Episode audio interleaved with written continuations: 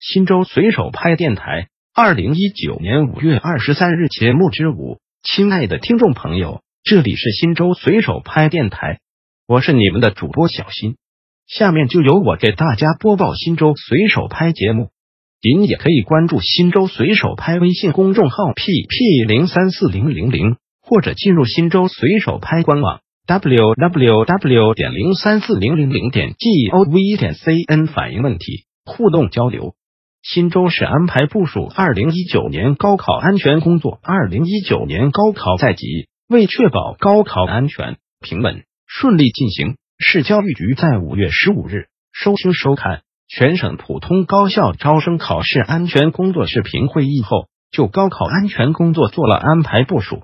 全省高考安全工作电视电话会议一结束，市教育局第一时间对全市高考安全工作进行再动员、再部署。市招生委员会副主任、市教育局局长刘新明就高考安全工作在动员会议上做了讲话。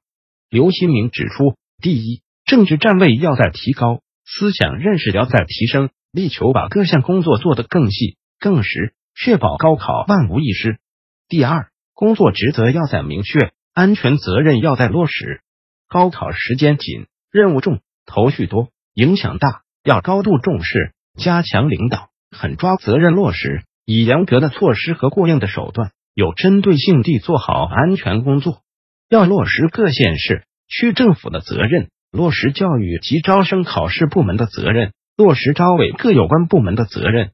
第三，关键环节要在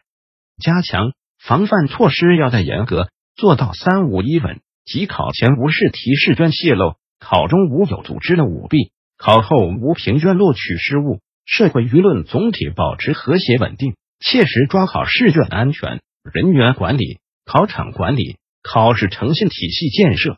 第四。宣传引导要在强化，服务水平要在提升，要坚持正确的舆论导向，充分发挥各种媒体的正面宣传作用，全面准确的宣传高考改革措施和招生政策，使老百姓对高考更加了解、更加知情、更加满意。交通、公安部门要为考生安全出行提供保障，卫生防疫部门要对考生集中食宿地方的卫生进行检查，积极创造条件。为考生提供人性化服务，营造良好的考试环境。